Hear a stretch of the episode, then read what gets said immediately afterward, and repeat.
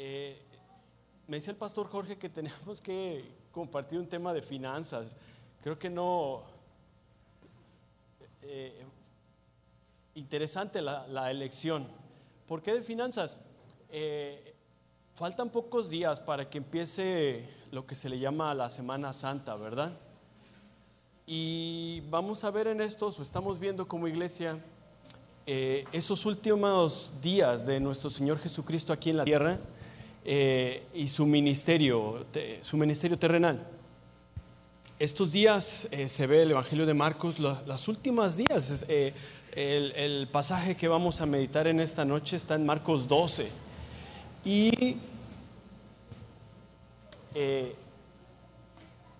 lo que vamos a ver en este miércoles es lo que pasó un martes, hermanos. Probablemente un martes, según los estudiosos, eh, en, la narración de, de esa última semana de la pasión de nuestro Señor Jesucristo.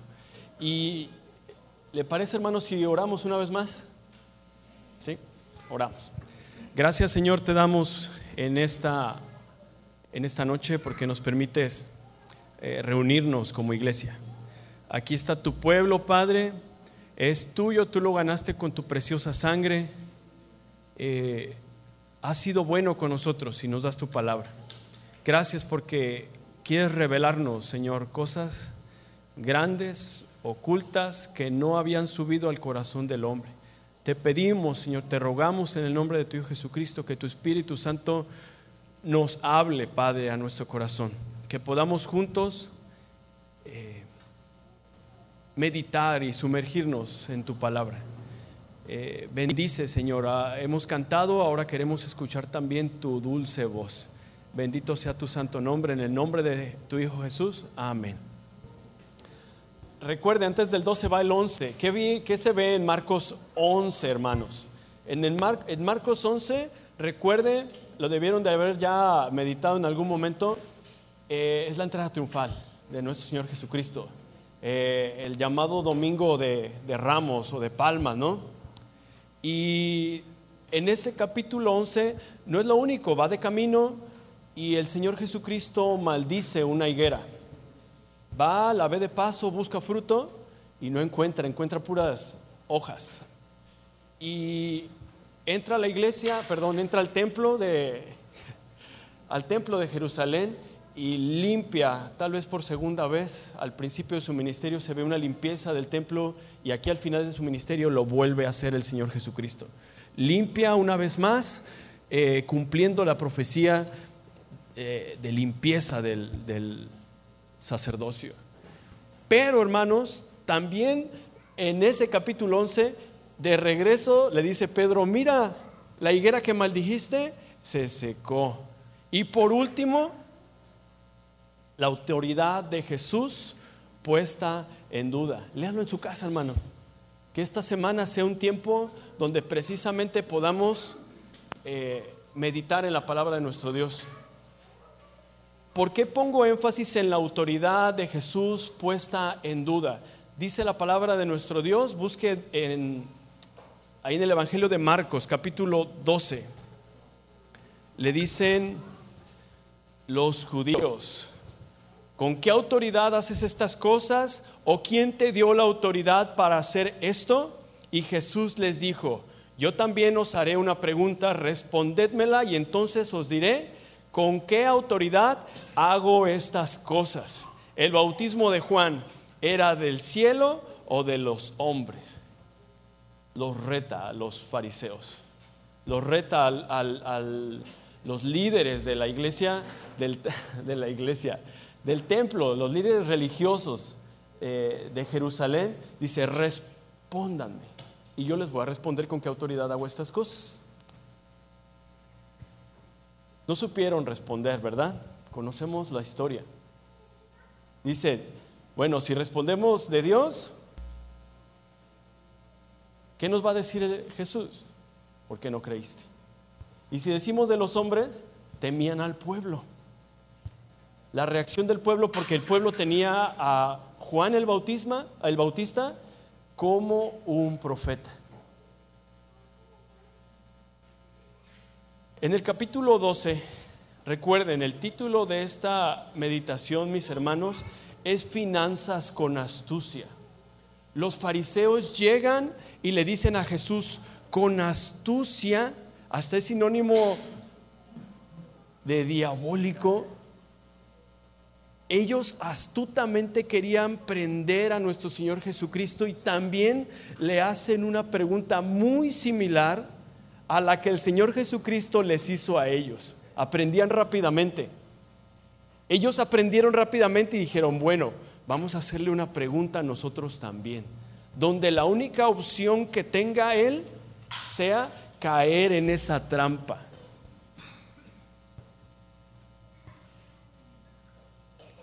Una, no sé si usted le tocó, a mí sí me tocó tomar emulsión de Scott. Sabe rica, ¿verdad? ¿Se acordaron? Le hicieron así. La emulsión no es otra cosa que una combinación, mis hermanos, de dos elementos que no se pueden combinar, que no se pueden mezclar, como el aceite y el agua. Otro ejemplo de emulsión es la leche que tomamos todos los días, la mantequilla, que con agua y la grasita de la leche se consigue la mantequilla. En la palabra de Dios vemos una emulsión, mis hermanos. La emulsión de los fariseos con los herodianos.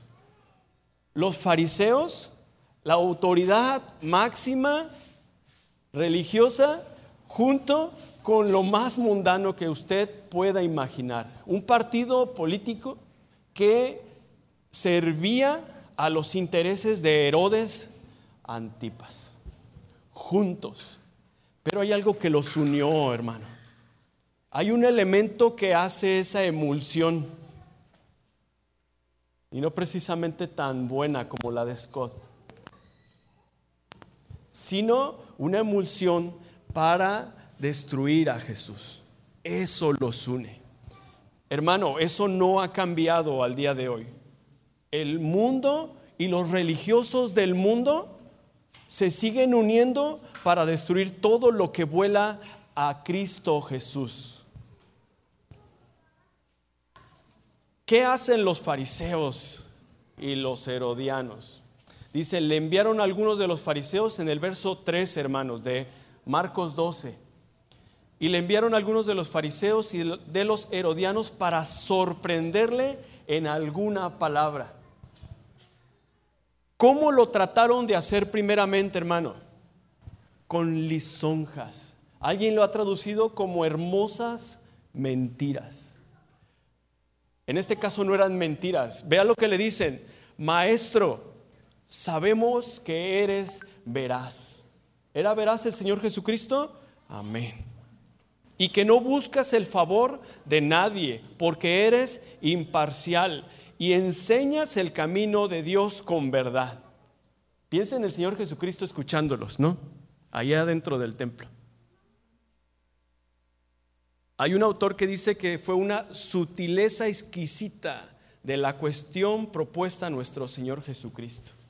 Sutilmente, astutamente, como serpientes. Y ellos van al Señor Jesucristo Dice Proverbios 26, 23, dice, como vasijas de barro revestidas de escoria de plata, así son los labios lisonjeros o ardientes y el corazón perverso, cubriéndose sus verdaderas intenciones. Y le preguntan, ¿es lícito pagar impuestos al César o no? ¿Pagaremos o no pagaremos? Recuerde quién le estaba preguntando, hermano. Los fariseos. Si contestaba él, paguen, ¿qué iba a pasar? Iba en contra. Ellos eran el ejército invasor, los romanos. Si les decía no paguen, ahí estaban los herodianos. Estaba, como dicen, entre la espada y la pared. Ya escucho papá y volteo siempre. Pero dice el apóstol Pablo en 1 Corintios 3:19, porque la sabiduría de este mundo es necedad ante Dios, pues escrito está, Él es el que prende a los sabios en su propia astucia y los va a prender en la astucia. Hermano, el Señor Jesucristo les pide una moneda, préstenme la moneda, préstenme un denario, dice la palabra. ¿Qué decían las monedas? ¿Qué decía probablemente esa moneda que le dieron al Señor? Del César. ¿Pero de cuál? De Tiberio César Augusto. Por un lado.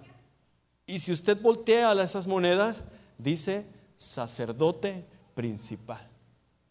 Los romanos tenían un Dios entre muchos. Y uno de ellos era el César. Dios para ellos. Muéstrame la moneda. Era su Dios. Uy, no sé, los fariseos. Ay, ¿qué, ¿Qué va a decir? Quiere hasta la moneda y en la moneda dice Tiberio César Augusto, hijo del divino Augusto. Y en el otro lado, sacerdote principal. Pero el Señor prende a los sabios en su propia astucia.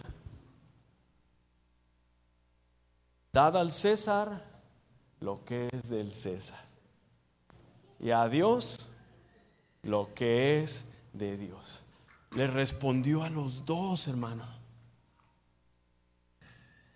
Dios conocía sus corazones, ve la intención, le responde a los dos correctamente. Al fariseo Aquel que se cree bueno le dice, obedece a tus autoridades. Y al herodiano, al mundano, le dice, ¿qué le debes a Dios? Al mundano, ¿qué le debes a Dios? Y al fariseo, ¿qué le debes al César? Págale.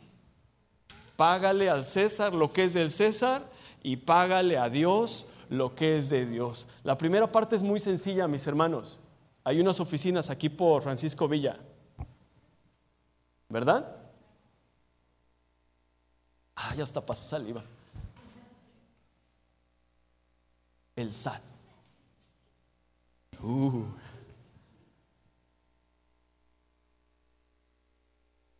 Dice la palabra de Dios que consideramos los poderes existentes como ordenados por Dios. La parte sencilla, porque es común para todos mis hermanos, es dar al César lo que es del César. Saberlo, no hacerlo.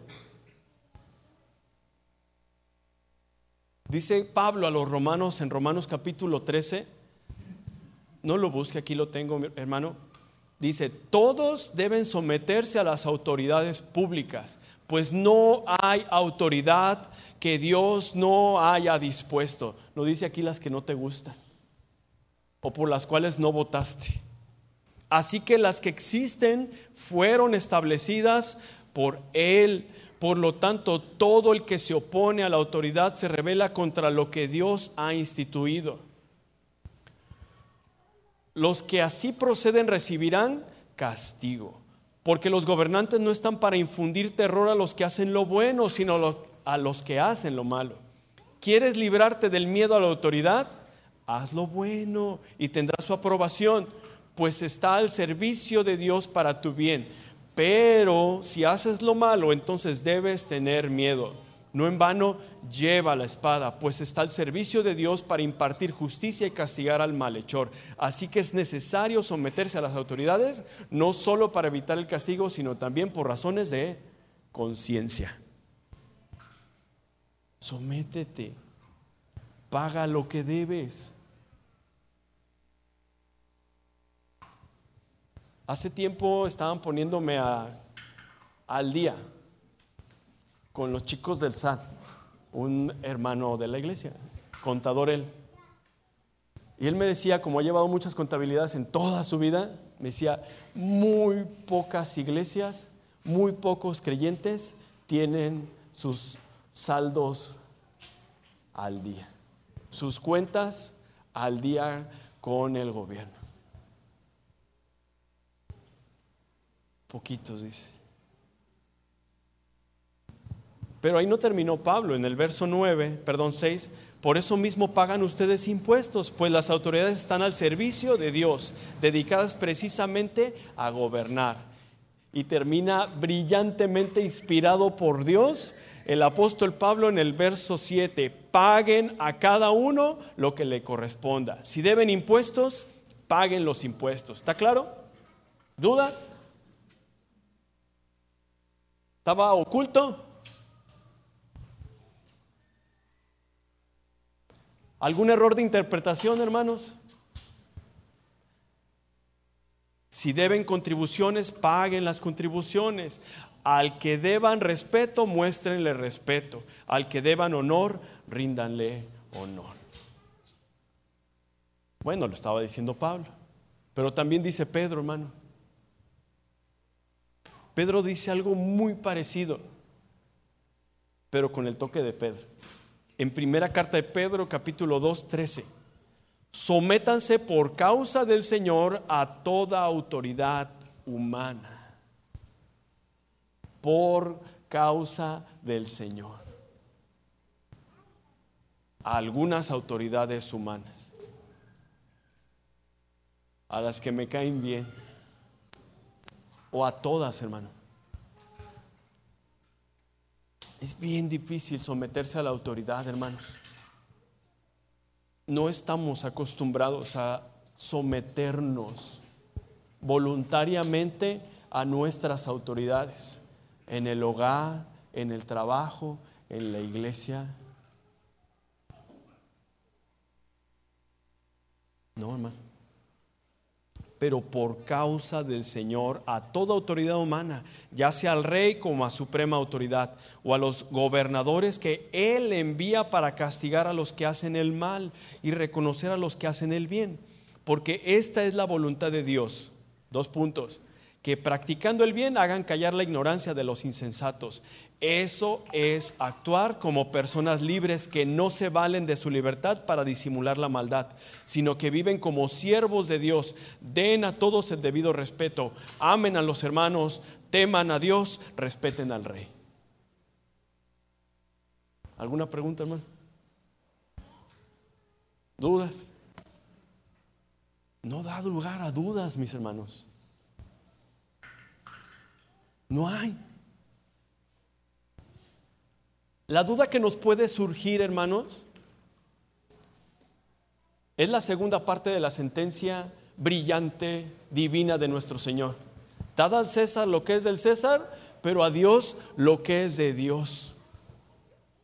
¿Qué será eso que le pertenece a Dios que tú y yo le debemos como los judíos le debían impuestos a los romanos, al ejército invasor, que obligadamente tenían que pagar de todo, igual que tú y yo,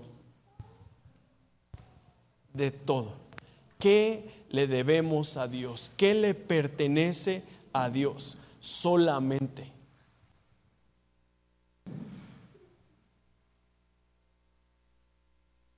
Recuerda la moneda que le dieron las autoridades. No sé si la sacó un herodiano o un fariseo, pero alguien la sacó, ¿no? ¿De quién era la imagen? Les pregunta. Del César. La imagen, hermano. ¿Qué imagen está en ti? ¿Dónde está impresa la imagen de Dios en ti. Recuerden Génesis 1, 26 y 27. Vámonos al principio para ver, mis hermanos, cuáles son las cosas que pertenecen a Dios. ¿Qué es lo que le debemos tributar? Entonces dijo Dios, hagamos al hombre a nuestra imagen conforme a nuestra semejanza y señoría en los peces del mar y en las aves de los cielos, en las bestias en toda la tierra y en todo animal que se arrastra sobre la tierra. Y creó Dios al hombre a su imagen. A imagen de Dios lo creó. Estás sellado. Si tú eres un hijo de Dios, tienes un sello.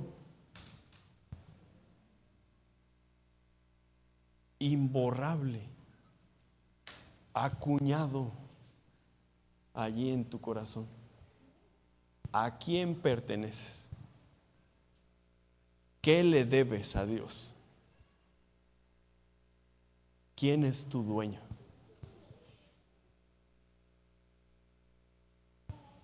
¿Cuál sería la aplicación que podemos ver, hermanos? Un poco más abajo, en el mismo pasaje de Marcos, vaya a Marcos 12.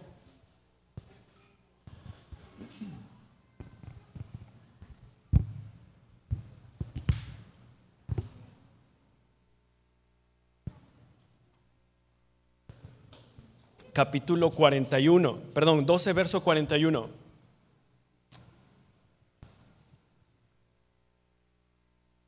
Y vamos a ver qué pertenece a Dios o qué le debemos a Él. ¿Qué le debes a Él que no le has pagado?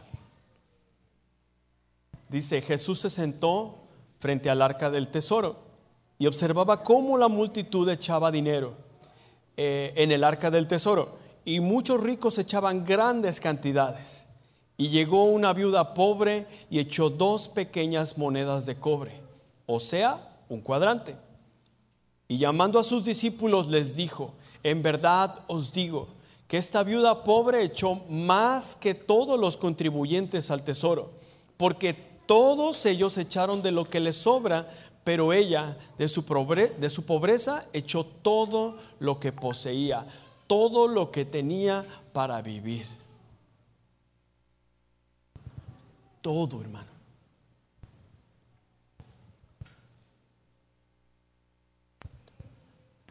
La viuda no tenía nada más y echó las dos monedas que tenía. Pudo haber echado una.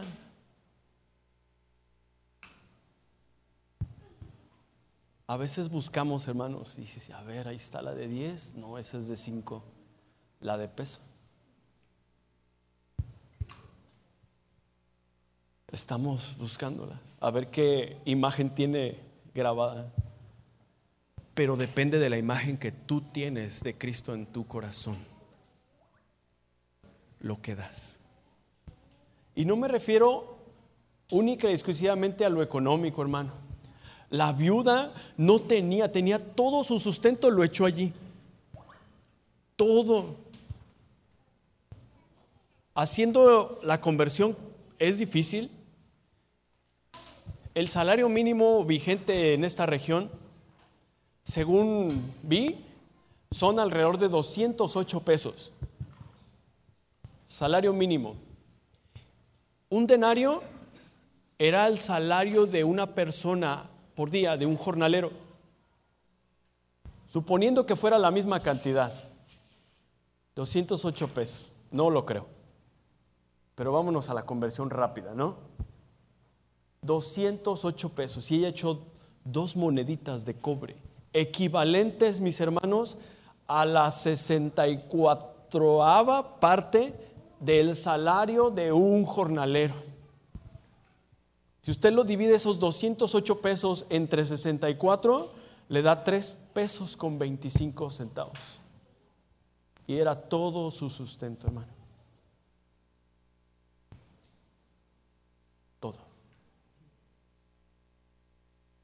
Vivimos, hermano, en una abundancia que no nos damos cuenta muchas veces.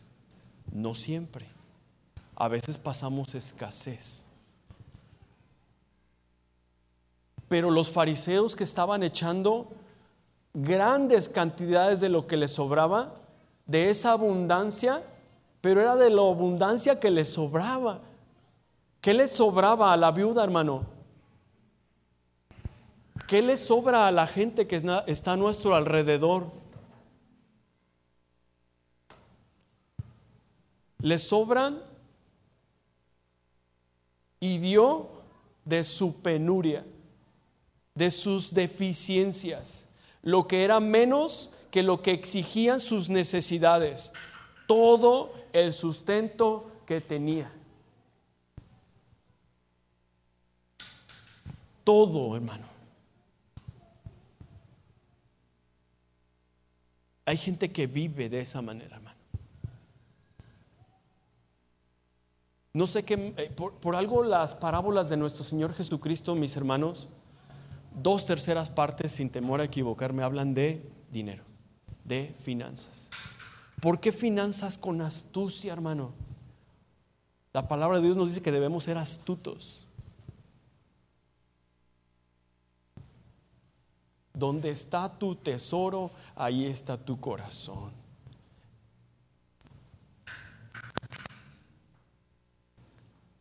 Los hermanos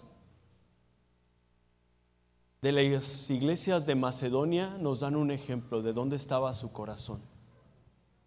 En 2 los Corintios 8 dice, ahora hermanos, os damos, a, os damos a conocer la gracia de Dios que ha sido dada en las iglesias de Macedonia. Pues en medio de una gran prueba de aflicción abundó su gozo y su profunda pobreza perdón, y su profunda pobreza sobreabundó en la riqueza de su liberalidad. Porque yo testifico que según sus posibilidades y aún más allá de sus posibilidades, dieron de su propia voluntad.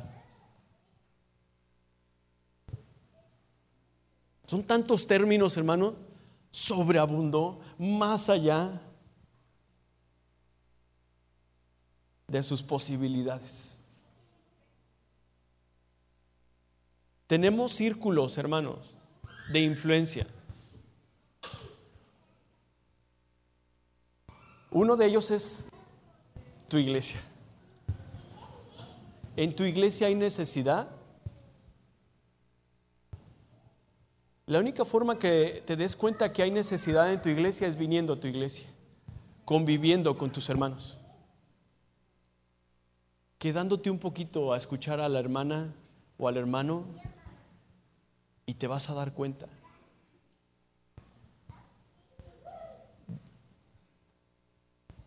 Yendo a visitarlo, te vas a dar cuenta. Gracias a Dios, eh, eh, hace año y medio, hermanos, eh, nos pidieron el local de PIP Santa Fe, un año o tres meses. Y nos pudimos dar cuenta, hermano, de cosas bien grandes. Dios nos sacó de la iglesia y nos metió a las casas de los hermanos. Ahí estuvo la iglesia en, casa, gracias a Dios, como tres meses. Nomás nació Judá y ya no.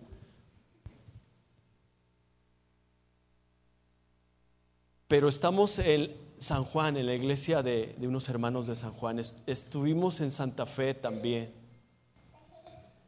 Cada semana estamos en casas diferentes en el transcurso de la semana y estamos conociendo a los hermanos. Porque ellos de su necesidad dan. ¿Te das cuenta? No necesitas asomarte a, tu a su despensa y nada. Estás con ellos y te das cuenta que tienen necesidad. Y te das cuenta también cómo Dios se la suple cómo Dios sigue proveyendo, aunque dan dos blancas, dan tres con veinticinco, hermano. Dios sostiene, dice la palabra de Dios, que Dios honra a quien lo honra. El otro círculo de influencia es tu familia, tus padres ancianos, En Vallarta dice que pasa un fenómeno peculiar, que cuando la mujer queda embarazada, el padre mágicamente desaparece, lamentablemente. Y no se hace cargo de sus hijos. o, nada más me llegan a mí las noticias hasta allá de, aquel lado del río, hermanos. Es lo que pasa. No vemos por nuestra familia. Están necesitados, hermano. Nuestros hijos, nuestros padres, nuestros hermanos. Hace tiempo, hermanos, tuvimos, recordarán ustedes, si estuvo aquí hace como cuatro años prepandémicos, vimos la, eh, el, el, libro de David Platt, Radical, ¿verdad? ¿Se llamó? ¿Se llama? Todavía existe. Habla de la pobreza, hermano, extrema. Gente que vive con menos de un dólar, él viene a Estados Unidos, diario. Lo que cuestan unas sabritas.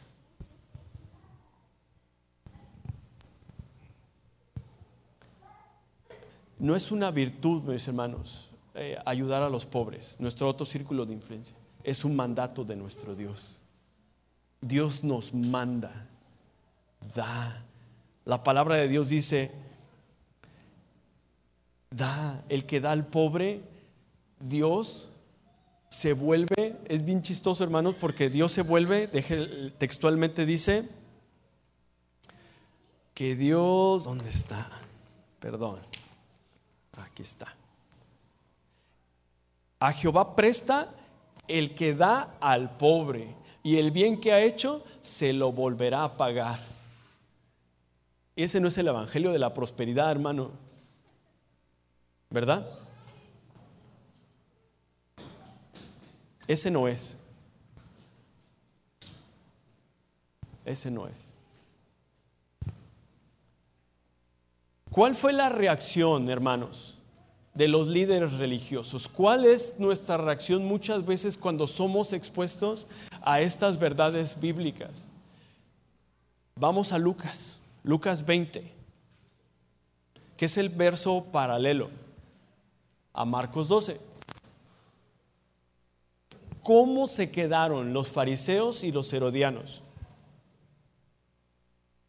Dice la nueva traducción viviente, quedaron asombrados y se callaron.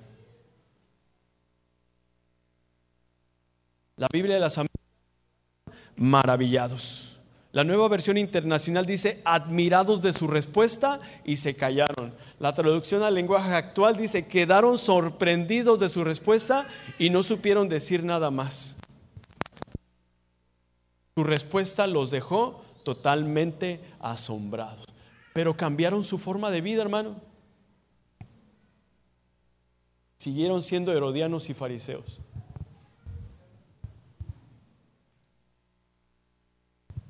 A Dios lo que es de Dios.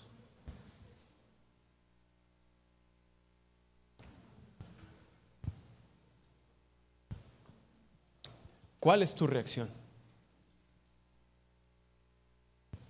cuando ves que eres deudor de Dios. En vez de ser como veíamos cuando prestamos a los pobres o cuando le damos a los pobres, que Dios se vuelve nuestro deudor, que Él se, que nos tiene deuda para con nosotros. ¿Cuál es nuestra reacción cuando vemos que somos deudores para con Dios? Dice la palabra de Dios en Lucas 12, 15, y les dijo, mirad y guardaos de toda avaricia, porque la vida del hombre no consiste en la abundancia de los bienes que posee. Dice la palabra de Dios, guárdense, guárdate de toda avaricia, pero a veces es muy sutil, nadie en su sano juicio, hermano, va a llegar conmigo, va a llegar con el pastor Jorge y va a decirle, hermano, bueno, salvo, no sé, alguna excepción, ¿verdad? No sé si alguien ha llegado. Soy un avaro.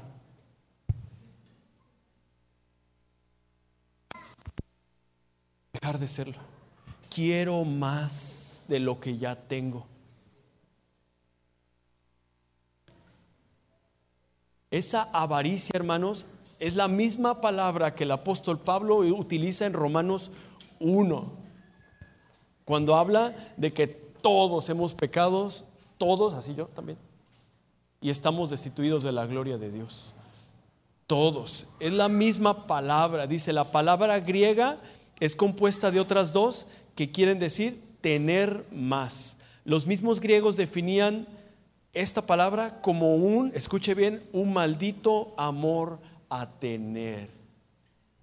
El problema no es el dinero, hermano. El problema es amarlo. Pero es muy sutil, hermano. Hagamos un examen, hermano, rápido. ¿Hay algún sentimiento en tu corazón de que nunca es suficiente? Un poco más. Le preguntaron a un multimillonario en Estados Unidos, ¿cuánto dinero es suficiente? Un poco más de lo que tengo. Rockefeller.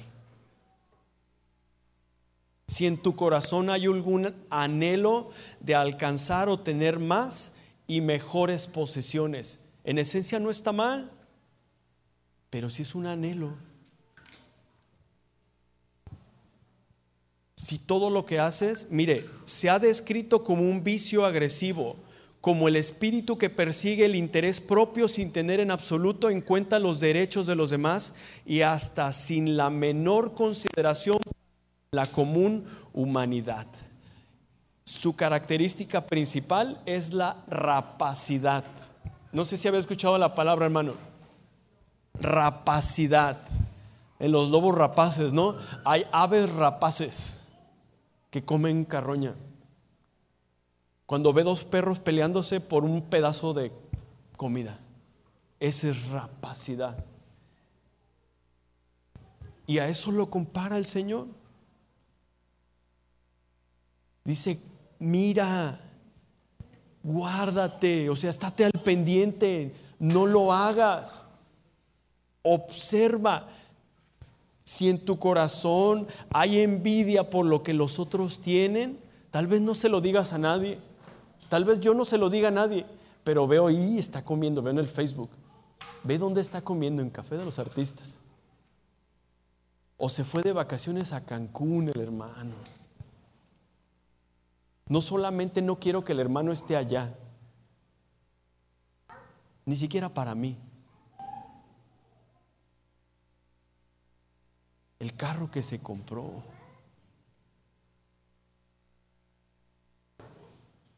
Nuestro corazón, hermanos, el corazón del hombre es como un estofado, envidia, difícil distinguir,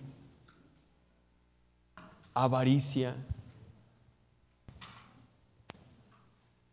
si en tu corazón hay algún sentimiento de que seré feliz con eso o que soy infeliz si no lo poseo. ¿Sabe cómo le dice la palabra eso? En 1 Timoteo 6:10, porque la raíz de todos los males es el amor al dinero. Algo a quien amas te domina, te manda. No me refiero a su esposa, hermano.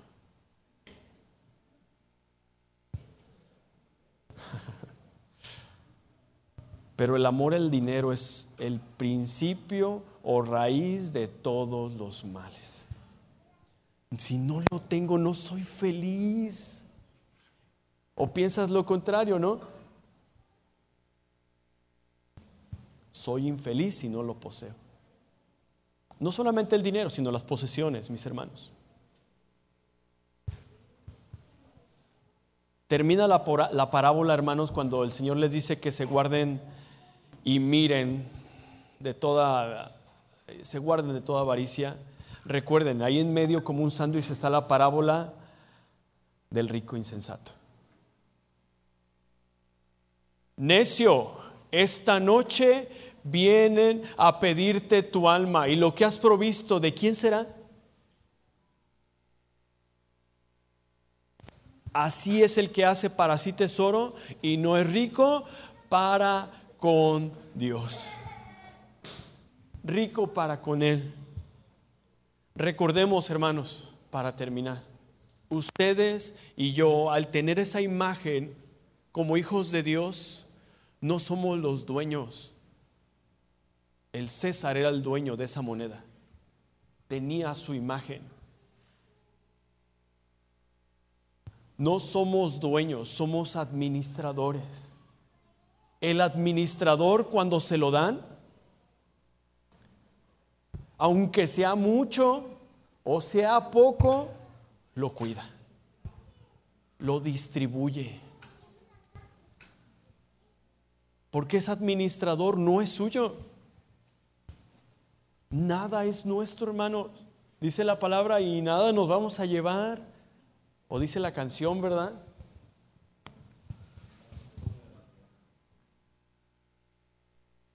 Diría el pastor Jorge, nada más un puño de tierra. Somos administradores, hermano.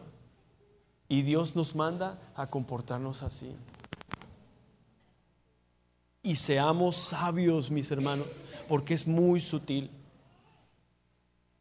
Hace muchos años, hermanos, no muchos, hace ocho años, eh, teníamos una casa, mi esposa y yo.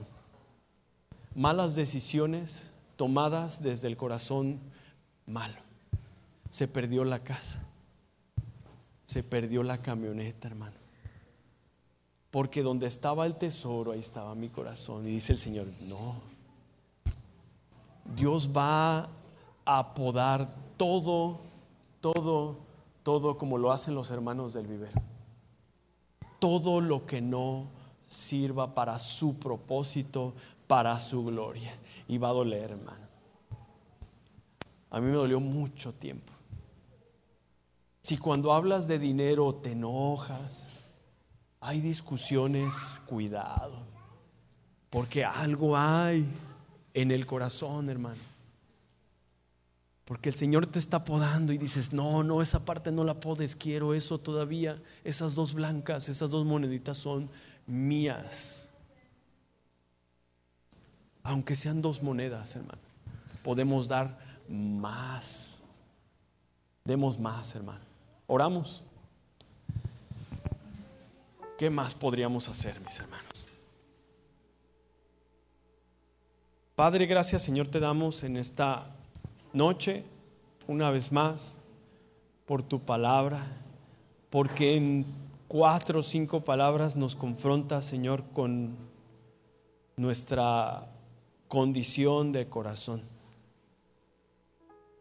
Te rogamos, Señor, que tú escuches nuestra oración y limpies, Padre Celestial. Que podamos, Señor, como hijos tuyos, llevar esa imagen de nuestro dueño. Que esa relación que tenemos con el dinero, Señor, sea gobernada por ti. Todo es tuyo, Señor. De lo recibido de tu mano te damos. ¿De qué podemos jactarnos, Padre, como si no lo hubiésemos recibido, dice tu palabra? Ayúdanos, Señor, a dimensionar, a entender las finanzas bíblicas, Señor. Lo que tú quieres que hagamos en este mundo, dada al César lo que es del César y a ti todo nuestro ser, todo lo que hay en nuestro corazón, toda nuestra vida. Padre, perdónanos, Señor, porque no ha sido así muchas veces. Pero en Jesucristo lo podemos hacer, Padre. A ti la gloria y en el nombre de Jesús te lo pedimos. Amén. Dios les bendiga, hermanos.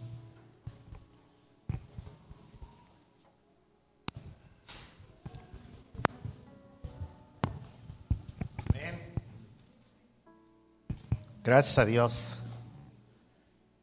Pues desafortunadamente es un tema muy, muy, eh, ¿cómo dice este Samuel? Espinoso, ¿verdad? Es un tema espinoso, porque mucha gente ha sido abusada con la economía.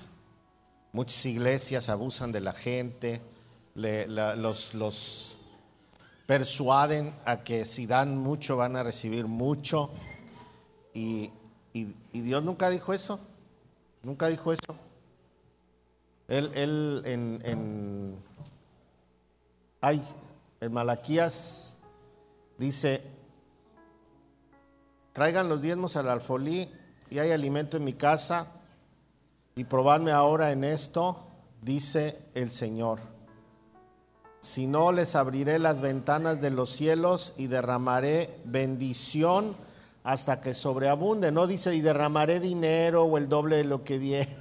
No, dice bendición hasta que sobreabunde. Y luego más adelante dice, y reprenderé las plagas, reprenderé a los que vengan a sus cosechas y, y, los libraré de todas estas cosas. Entonces, lo que promete Dios es que vamos a tener lo justo. Y estábamos viendo que cuando nosotros tenemos una conciencia correcta de lo que es la situación de la iglesia, tanto pastores, pastores, administradores como congregación, si no sabemos para qué es el dinero, entonces sí estamos en un grave problema. Es como el rico millonario que no sabe para qué es el dinero, o el que se hace millonario de la noche a la mañana como eh, boxeadores, cantantes, influencers, que no saben para qué es el dinero. Se vuelven locos. Pero cuando, cuando la iglesia y, los pastores y todos en conjunto sabemos para qué es el dinero, entonces tenemos una, una situación sana de esto. ¿No se oye? ¿Sí se oye? Ah, ah ok. Entonces, gracias a Dios tenemos una, una congregación sana en ese sentido 31 años y no tenemos ni un problema financiero, ni con Hacienda, ni, ni con los salarios, ni con el seguro social, con nadie, ni con el ISR, ni nada. Todo está bien y ahora con este paquetote que nos echamos, ¿no? De la construcción, Dios ha provisto. Mañana llega el elevador, la cabina. Ya nos llegó todo, los rieles, los motores, todo, ya no más falta la cabina y mañana llega. Le digo a Toño, yo creo entre nosotros lo armamos, ya no le pagamos al compa este, nada, no sé qué. ya nos mandó todo. no, ya, ya, si Dios quiere el día 10 lo van a empezar a, colocar. Y, y, el día 15 ya estamos estrenando, el domingo que sigue después, ya estamos estrenando el elevador. Y ya se limpió todo acá arriba para comenzar la parte que falta de techar. Ahora vamos a necesitar hombres fuertes, machos masculinos, ponchados y flaquitos también para que recojan y barran y los ponchados para que rompan las paredes. Pero sí, por cierto, Vivero Shalom vino el, lunes, ¿no? Ay, nos dio una buena empujada ahí Hicimos, hicimos Kimosabi, el hoyo de la, de la, del elevador, y se tumbó el muro donde va a ir la puerta. Así que gracias a Dios, parece nada, pero es un trabajal. Entonces las finanzas es algo muy delicado. Cuando nosotros ponemos en su lugar todo, Dios se va a glorificar, nos va a bendecir y va a quitar la mezquindad de nuestra vida y vamos a poder ver cómo a través de, la palabra diezmo está tan quemada en el mundo cristiano, pero esa es la palabra, diezmo, que, Dios nos da el 90% de todo lo que ganamos a pesar de que todo es de Él y nos dice, dame ese 10 y con ese 10 si lo sabemos usar, vamos a llegar a muchos lugares. Así hemos abierto 20 iglesias, imagínense si todos diezmáramos, tuviéramos un corazón correcto, Uf, hasta dónde no llegaríamos, ¿verdad? Ok, vamos a, pues ahora poner en práctica la enseñanza de Adán. Vamos a ofrendar, ¿verdad? Vamos a ofrendar y vamos a darle al Señor de lo que Él nos ha bendecido y, y que podamos tener esa conciencia. Dios no nos va a devolver nada, le estamos dando lo que es de Él, pero Él sí se va a encargar de bendecir nuestra vida, de, mantener esa armonía en nuestra vida.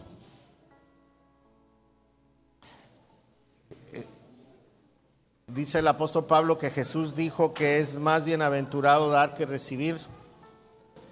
Y, y, eso no se puede saber hasta que no se experimenta. Cuando lo logramos experimentar empezamos a ver esa bondad.